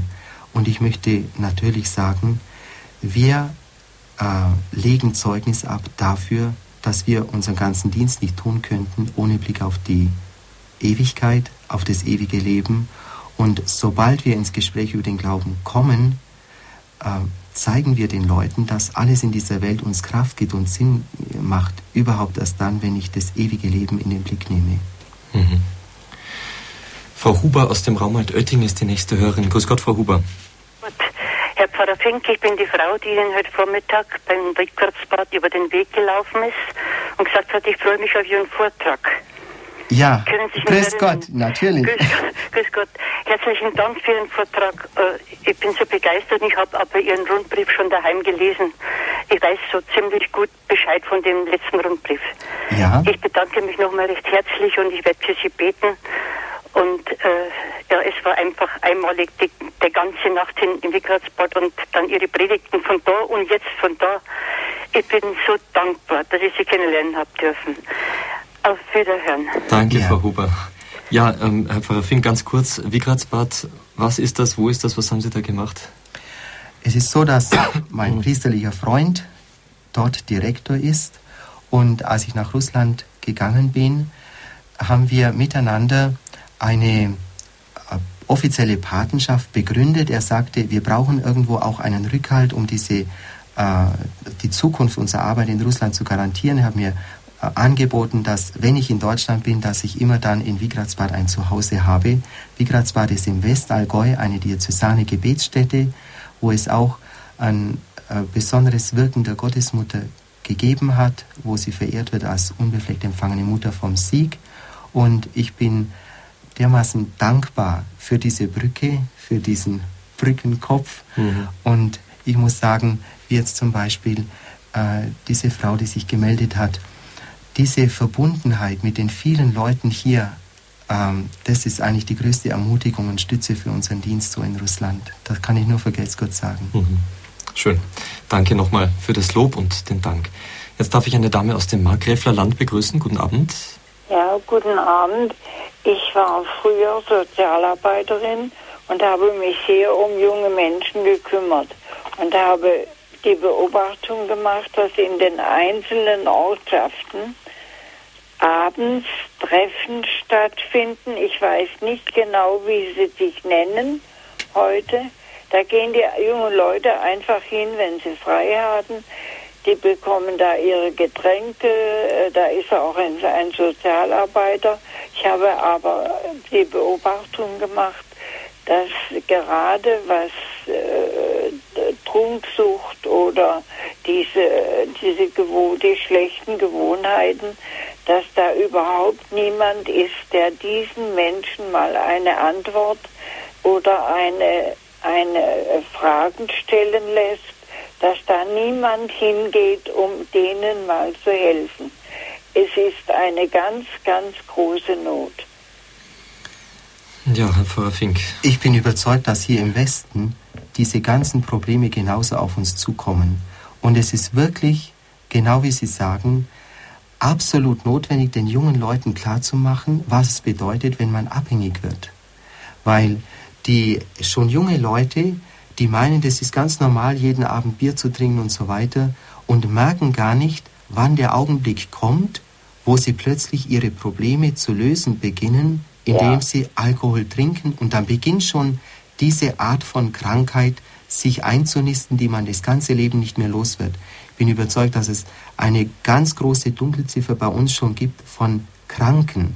Nicht nur die, die regelmäßig Alkohol trinken, das ist ja noch nicht unbedingt die Krankheit, aber es ist wirklich eine Krankheit, die wie eine Geißel dann das ganze gesellschaftliche Leben im Griff hat. Ja, also ich denke, dass man müsste sogar Ärzte ansprechen, Menschen, die kompetent wären, um, soll, um den jungen Menschen Antworten zu geben auf die Fragen, die sie haben. Denn die sind aufgeschlossen, die wollen wissen, die sind neugierig.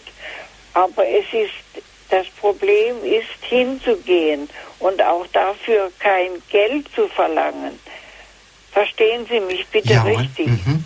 Mhm. Ja, es, es müsste da mehr geschehen, weil ich beobachte jetzt als älter gewordene Sozialarbeiterin, dass da sehr viel im Argen liegt. Mhm. Ich möchte Sie bitten, da mal ein Auge drauf zu werfen und ich werde im Gebet Sie unterstützen. Vielen Ver Dank für Ihre Gott vielmals. Anregungen. Danke für Ihren Anruf. Alles Gute und herzliche Grüße ins Markgräfler Land. Ich möchte vielleicht gerade ja. noch dazu sagen, ich hatte gerade an einem Seminar teilgenommen der Caritas in St. Petersburg für Menschen in Russland wie wir, die sich um solche Abhängigen kümmern. Und da war eingeladen ein Mann vom Kreuzbund und hat uns erzählt, wie jetzt in Deutschland diese Arbeit gemacht wird. Und ich kann nur empfehlen, dieser Kreuzbund, eine hervorragende Sache, wo man tatsächlich äh, sich ähm, hinwenden kann, die auch bereit sind, solche Gruppen ins Leben zu rufen, wo man sich trifft, alles kostenlos. Und da sind im Hintergrund Experten. Ich habe auch in meiner Arbeit gelernt, es nützt nichts, nur helfen zu wollen. Mhm. Man braucht hier fachmännische äh, äh, Hilfe, man braucht Leute, die wirklich wissen, wie man Therapie anpackt. Da bin ich auch erst auf dem Weg. Mhm. Ohne das wird man nicht wirklich ans Ziel kommen. Es braucht beides. Mhm. mhm. Ja, Sie sagten ja auch vorhin, als Sie von Ihrer Arbeit berichteten, dass Sie sich da auch an Fachleute gerade in Russland wenden vor Ort, um, um auch von denen zu lernen. Ich darf als nächste Hörerin Frau Tenfeld aus Grafau begrüßen. Grüß Gott, Frau Tenfeld. Ja, hallo, grüß Gott und grüß guten Abend, Herr Pfarrer Fink. Ich finde es hervorragend, dass es so Menschen gibt wie Sie und ich denke, Ihre jetzige Tätigkeit setzt sich aus vielen Mosaiksteinen zusammen, ähm, die äh, praktisch Gott als Puzzle Ihnen gegeben hat. Und was ich so wichtig finde, ähm, weil die Mutter Gottes will ja, dass Russland sich bekehrt und die Bekehrung fängt immer vom Untersten an. Und wenn die Familien dort nicht intakt sind, dann ist es also eine hervorragende Aufgabe, die Sie da wahrnehmen, um die Jugendlichen von der Straße und auch diese Drogis, die Drogisten, wenn ich es jetzt mal ein bisschen salopp, ähm, in Gemeinschaft einzubinden. Denn diese Probleme entstehen ja durch Vereinsamung der jungen Leute, durch Vereinsamung schon von Kindheit an, dass die Kinder nicht mehr wissen, wo sie genau hingehören, dass sie keine Orientierung im Elternhaus haben. Und da ist es ganz wichtig, dass es Vaterfiguren gibt, die authentisch leben und Jesus ist derjenige, der uns den Vater geoffenbart hat, ja. Und ähm, in diesem Vorbild, was Sie dann eben praktisch auch versuchen, den Jugendlichen durch ihr Leben nahezubringen, äh, den, den Sinngehalt junger Leute mh, zu fördern. Ich darf auch sagen, dass ich ehrenamtlich in, bei Senioren tätig bin, weil ich da auch eine Not in Deutschland sehe dass ich eine intakte Familie im Nach in der Nachbarschaft habe. Und wenn ich Probleme habe, weil ich alleinstehend bin, mein Mann ist verstorben, kann ich mir auch Rat und Hilfe holen. Was mich ein bisschen, mm, jetzt ich muss ein bisschen weiter ausholen, noch äh, enttäuscht, ist, dass Kirche in Deutschland zu sehr auf Spenden sammeln ähm, sich konzentriert, jetzt zum guten Zweck zwar, aber dass man das dann in der Zeitung veröffentlicht. Christus wollte ja nicht, dass wir es schlicht unter den Scheffel stellen. Er wollte damit unsere Talente, dass wir die zum Vorschein bringen, in allen Bereichen, die Sie ja auch angesprochen hatten in Ihrem Vortrag. Aber ich finde, wenn wir mit unseren guten Taten zum Markte ziehen, dann sind wir eigentlich ein Stück weit im Pharisäismus. So, das ist es. Danke, Frau Tenfeld. Frau ja. Fink. Begeist Gott vielmals. Wunderbare Worte. Ähm, vielleicht klingt jetzt dieser ganze, die, das Gespräch bisher so, als wie wenn die Hauptsache meiner Tätigkeit der Umgang mit Alkoholabhängigen und Drogenabhängigen ist. Wir haben uns da ein bisschen ähm, konzentriert darauf. Die größere ähm, Spanne und Zeit meiner äh, Tätigkeit ist natürlich die wirkliche Seelsorge, die Bibelkreise, die, der Umgang mit ähm, Gläubigen, die auf dem Weg sind. Wir haben jeden Monat unsere Tauffeiern, die oft sechs Monate, zwei Jahre, Leute, die sich da vorbereiten. Und das ist natürlich meine erste Tätigkeit. Und ich kann vielleicht Folgendes noch dazu sagen, gerade an diesem Punkt. Wir haben eine Wallfahrt gemacht zum Bodensee, Schiffswallfahrt und dann nach Rom zur Audienz mit dem Heiligen Vater und so viel. Und da sind die, ich habe nichts von Spenden da bezahlt. Die mussten alle den vollen Preis bezahlen, etwa 500 Euro. Das ist für diese Leute ein Haufen Geld. Und es hatten sich so viele gemeldet, äh, wir konnten am Ende noch 140 mitnehmen, als hätten noch mal 30 oder 140 hatten wir dabei, noch 30 oder 40 mitfahren wollen. Da sieht man schon, dass die Gläubigen in unserer Pfarrei, das waren 90 Prozent wirklich aktive Gläubige, in relativ guten Verhältnissen, geordneten Verhältnissen leben. Und auf der Fahrt dann habe ich gemerkt, ähm, jetzt bin ich mit Leuten zusammen, die nicht krank sind. Und das war für mich eine dermaßen Erholung.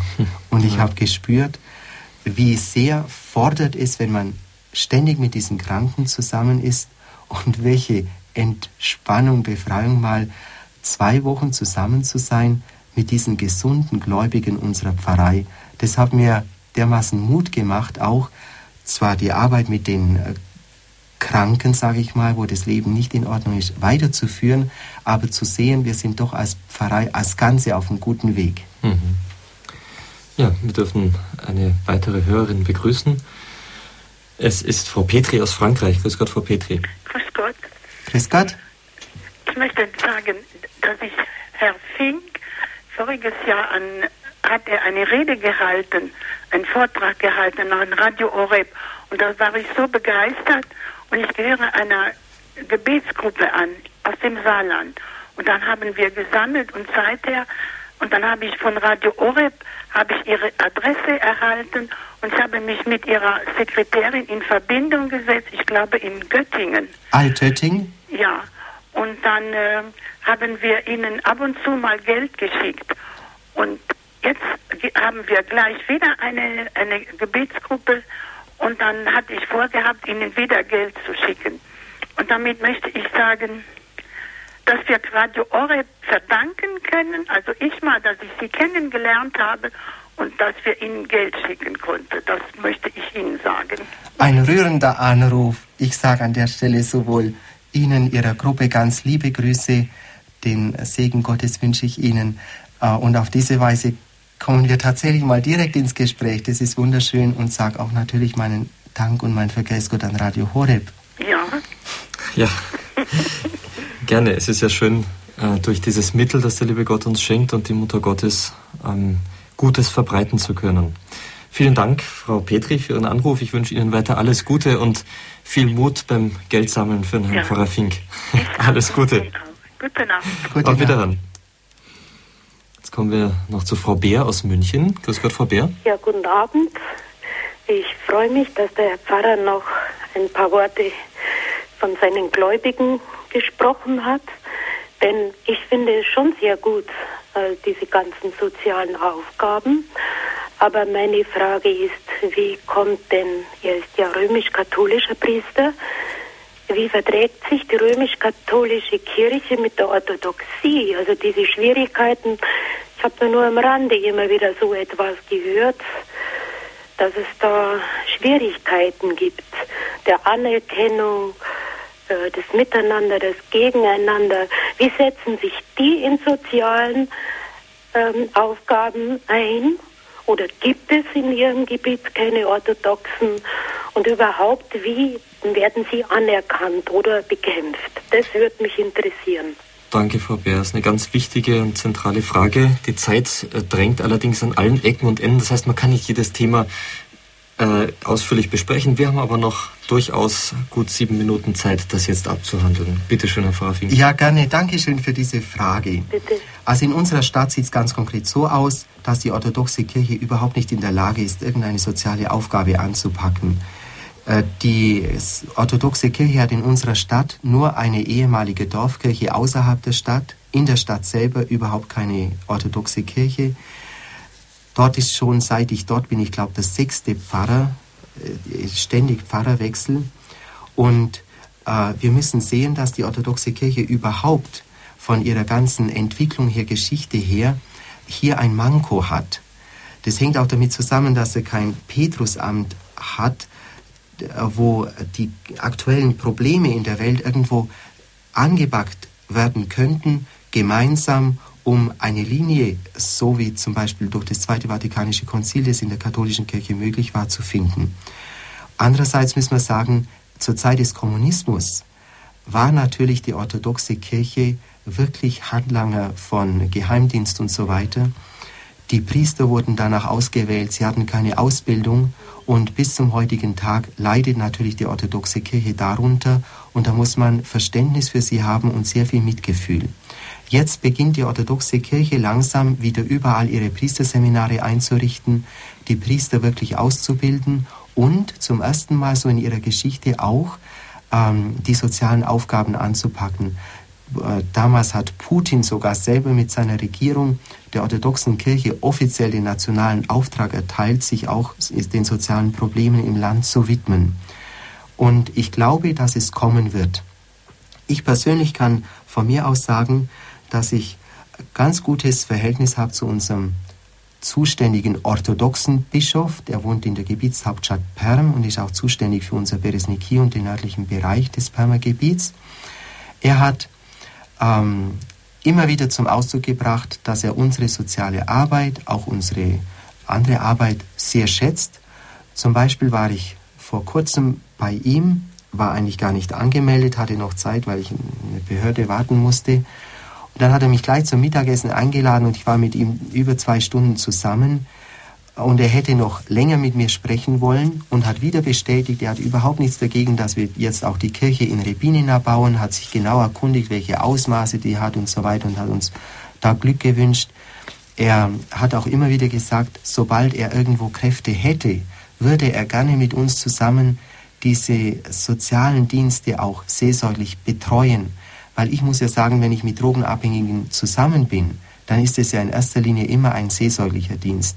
Jede Begegnung beinhaltet zum Beispiel drei, vier Beichten.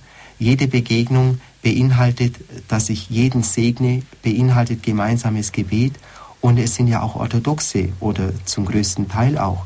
Und ich habe dem Bischof vorgetragen, dass wir eigentlich gern mit der orthodoxen Kirche hier direkt zusammenarbeiten wollten. Und er sagt, die Zeit kommt, er kann nur noch nicht seine Leute so schicken. In, wenn wir ganz Russland betrachten, wie diese Situation in Russland aussieht, muss man sagen, zurzeit hat Russland einen Schwerpunkt gesetzt, nämlich sich unabhängig von Westen Europas, sich unabhängig von Amerika sich unabhängig von der NATO auf seine nationalen Interessen zu besinnen und sich auf allen Ebenen, so hat es jetzt auch der Bischof mir gegenüber ausgedrückt, diese Interessen zu verteidigen. Und äh, ich bin gerade angesprochen worden auf diese 60 religiöse Organisationen, die da in Russland verboten werden sollen. Das liegt alles auf dieser Linie. Aber auf der anderen Seite, das klingt jetzt ein bisschen erschreckend, das handelt sich nicht um 60 verschiedene Konfessionen oder religiöse Gemeinschaften, sondern einfach einzelne äh, Pfarreien oder nicht katholische, aber Gemeinden, die verpflichtet sind, wenn sie registriert sind, jedes Jahr ihren Bericht abzugeben über die Finanzen und so weiter. Und die, die das nicht getan haben, denen hat man gesagt, dann streicht man die Registrierung und sie existieren nicht mehr fürs Gesetz. Man muss wissen, zum Beispiel, ich komme gerade aus St. Petersburg. Äh, ich bin einem Pastor begegnet von der baptistischen Gemeinde. Er hat bei uns am Seminar teilgenommen. Habe ich ihn gefragt, wie viele Gemeinden gibt es so, und dann sagt er, es gibt weit über 1000 Pastoren und baptistische Gemeinden allein in St. Petersburg. Dass das natürlich für die orthodoxe Kirche eine Riesenherausforderung in ganz Russland darstellt und das ist nur eine der Konfessionen, die das ganze Land da überschwemmen und dass man da versucht, irgendwie so Zeichen zu setzen, und sich ein bisschen abzuschirmen, kann man verstehen, aber bedeutet noch nicht, dass es keine Religionsfreiheit mehr gäbe. Die orthodoxe Kirche andererseits versucht natürlich jetzt auch so äh, auf der ganzen Welt ihre äh, Einfluss geltend zu machen. Jetzt wird ja gegen Weihnachten der Patriarch Alexei II. in Wien erwartet. Es wird offiziell die Diözese, russisch-orthodoxe Diözese Wien, Österreich errichtet. Oder in die Richtung geht es, soll errichtet werden und eine, zumindest wird mal eine Kathedrale eingeweiht, die lange, viele Jahre hindurch renoviert wurde. Und da kann ich nur sagen, die russisch-orthodoxe Kirche bereitet sich in der Weise auf einen Dialog mit dem Westen vor, dass sie zuerst mal zeigt, wir sind auch stark. Wir gehen auf den Dialog jetzt nicht nur ein, weil wir so schwach sind, dass wir jemanden bräuchten. Das ist berechtigt und ich glaube, es wird für die Zukunft hin auch eine gute Voraussetzung sein, dass es, ich hoffe, bald eine Begegnung gibt zwischen Papst Benedikt und Alexei II. Mhm. Herzlichen Dank. Vielen Dank auch Frau Bär für diesen Anruf. Das war noch eine ganz wichtige Frage. Wir haben ja auch aus der Weltfamilie von Radio Maria hier ein ganz schönes Beispiel eigentlich, wo sich eine Zusammenarbeit anbahnt, gerade in St. Petersburg, wovon Sie gesprochen haben, wo das an und für sich katholische Radio Maria durchaus mit ehrenamtlichen orthodoxen Christen zusammenarbeitet und das doch sehr erfreulich ist und ähm, in, in guter Gemeinschaft erfolgt. Herr Pfarrer Fink, Sie hatten vorhin Ihre Rumwallfahrt angesprochen. Ein Detail haben Sie noch nicht gesagt. Sie haben nicht nur die Ermutigung erfahren, dass es hier ganz normale, gesunde Christen gibt, die hinter Ihnen stehen und mit Ihnen gehen, sondern Sie haben vom Papst persönlich eine Ermunterung bekommen. Ganz kurz, wie lief das ab? Wie das ablief, wir haben uns einfach ähm, gemeldet für die Audienz, die Generalaudienz, haben dann kurz vorher erfahren, dass sie nicht in Rom selber, sondern in Castel Gandolfo stattfindet, dass es da keine bestimmten Plätze gibt. Und wir wussten, eigentlich, um das richtig mitzuerleben, muss man in den Innenhof von diesem Palast kommen. Als wir da ankamen, waren natürlich schon Riesenmengen von Leute da und es lief mal so ab, dass wir zuerst mal nicht ganz äh, der zivilisierten Form entsprechend unsere ganzen Leute versucht haben, durch die Absperrungen zu kommen. Am Ende standen wir dann tatsächlich fast geschlossen in der Mitte dieses Innenhofs und wir hatten eine kleine Bläsergruppe dabei. Die haben dann angefangen zu äh, spielen, weil nichts los war. Ich habe sie ermutigt, Choräle zu spielen, aber die haben gleich mit der russischen Hymne angefangen und unsere ganzen Leute haben da kräftig mitgesungen und dann ging es gleich weiter mit Katjuscha und so weiter. Ich bin selber ein bisschen erschrocken darüber. Eine polnische Gruppe ist dann da mit eingestiegen, die hatten auch eine Blaskapelle und es kam so richtig zu einem Wettbewerb. Plötzlich taucht da, äh, der hat sich richtig durch die Menge gedrängt, ein Mann vom Palast. Man hat gesehen, er ist das so für die Absperrung oder für die Sicherheit zuständig und fragt, wo ist der Verantwortliche für die russische Gruppe, bin ich erschrocken, weil ich dachte, er wird mich jetzt irgendwo rügen, dass wir solche weltlichen Lieder spielen. Und dann sagte er, ja, ähm, ich habe dann gesagt, ich bin der Verantwortliche. Ja, der Heilige Vater möchte gern mit mir sprechen und ich dürfte eine Person mitbringen nach der Audienz im Schweizer Saal. Und dann ähm, hat er uns gleich mitgenommen. Ich habe noch überlegt, wen kann ich da mitnehmen. Er hat mir gar keine Zeit gelassen. Ich habe dann gleich die Chorleiterin mitgenommen, die neben mir stand. Und ich war überhaupt nicht vorbereitet. Ich war im Hemd mit Hose, dreckigen Schuhen. Dann sind wir da rausgegangen, haben gewartet. Nach der Audienz hat man uns hochbegleitet. Habe dann auch gesehen, dass ich auf der Liste überhaupt nicht drauf stand von diesen äh, Gruppen, die da persönlich dann empfangen wurden. Und habe dann daran gemerkt, dass es wirklich die Initiative von Papst Benedikt war, der gehört hat, dass unsere Gruppe da ist und dass ich mit dabei bin. Und dann hat er mich gleich begrüßt, weil von früher her kennen wir uns, das muss ich dazu sagen, ehrlicherweise. Mhm. Aber es war das erste Mal, dass ich ihm begegnet bin, nachdem er zum Papst gewählt war. Mhm. Hat dann gleich gesagt, ja, was stecken Sie denn? Und dann, dass er gerne wissen möchte, wie sich die katholische Kirche in Russland entwickelt. Und zwar nicht nur die katholische Kirche. Und wie wir das sehen und wie das kommt, dass wir mit der Gruppe da sind, hat uns Grüße bestellt und so. Hat lang meine Hand gehalten. Ich habe dann auch die äh, Dame vorgestellt, unsere Chorleiterin, dass sie auch im Pfarrgemeinderat ist, hat sie auch begrüßt und sie hat sich dann gleich hingekniet, seinen Ring geküsst und, und, und auf Deutsch gesagt, wir lieben sie. Mhm. Und ich muss sagen, das Gespräch, ähm, so wie es verlaufen ist, ich habe natürlich auch von unserer Seite aus zum Ausdruck gebracht, wie wir ihn begleiten auf seinem Weg, äh, wir haben aber gemerkt, das, was ich sagen will über Russland, kann ich in der kurzen Zeit jetzt nicht sagen. Da gab es dann noch eine andere Gruppe, die gewartet hat, äh, was segnen zu lassen. Und, und dann hat er äh, den Vorschlag gemacht, dass ich, oder ich habe gefragt, ob ich mal was schreiben soll. Dann sagt er gleich, ja, schreiben Sie mir mal einen Brief und da soll ich das ihm schreiben. Vielleicht muss ich mich jetzt da mal hinsetzen und das, was ich glaube, was tatsächlich wert ist, dem Papst geschrieben zu werden, dass ich das mal festhalte. Wohl oder übel oder besser gesagt, Gott sei Dank. Aber für unsere Gruppe war das natürlich eine solche, ähm, wie soll man sagen, das war eine Auszeichnung für alle, nicht nur für mich. Für mich persönlich war es schön zu sehen, er hat mich nicht vergessen. Mhm, mhm. Und für unsere Gruppe war es so eine Aufmerksamkeit zu erfahren, das war natürlich, ähm, wie soll ich sagen, eine echte Gnade die auch weiterlebt und sich in der Pastoral zeigt, mhm, mh. fruchtbar wird. Ja, herzlichen Dank, Herr Pfarrer Fink. Mit den Helden hatten wir begonnen. Ich glaube, wir haben eins gelernt. Ich gerne dieses Wort. ja, aber ich glaube, wir haben doch eins gelernt. Der Herr ruft jeden von uns letztlich zum Heldsein, sprich zum Heiligsein. Mit seiner Gnade geht's und vor allen Dingen, was wir an Ihrem Beispiel sehen durften, wir sind nie allein unterwegs und wir können es auch allein gar nicht schaffen. Ähm, es ist letztlich wenn ich Sie da richtig verstanden habe, nur mit einer guten Portion Demut möglich, diesen Weg überhaupt zu gehen, im Vertrauen auf Gott und an der Hand vieler Menschen, die einen auf diesem Weg mit ihrem Gebet, mit ihrer Liebe begleiten. Ich denke, ein wunderbar tröstliches Bild. Wir sind keine Einzelkämpfer irgendwo auf, in weiter Prärie, äh, die sich hier mit Härte durchschlagen müssen. Es ist ein Wachstumsprozess, an dem wir bereichert werden und alle, mit denen wir da in Kontakt stehen. Besonders ja. auch an der Hand der Gottesmutter. Ja. Danke für diese schönen Worte. Ich darf Sie jetzt zum Abschluss dieser Sendung um Ihren priesterlichen Segen bitten. Ich darf Ihnen diesen Dank aussprechen für das, was Sie uns an ähm, Botschaft gebracht haben, aber dieser Dank soll sicherlich allen gelten, besonders allen Priestern, die sich ähm, für die Kirche einsetzen, für alle Gläubigen einsetzen. Bevor wir zu diesem endgültigen Abschluss der Sendung kommen, noch ein Hinweis auf die Folgesendung. Es folgt jetzt gleich die Komplett, das Nachtgebet der Kirche. Dazu darf ich Sie, liebe Zuhörer, schon herzlich einladen. Wir beten heute zusammen mit Monsignore Gottfried Fellner. Noch ein Hinweis auf den kommenden Sonntag in der Standpunktsendung. Da geht es um Religion und Psychologie ganzheitlich betrachtet mit Professor Dr. Ayay Arakal.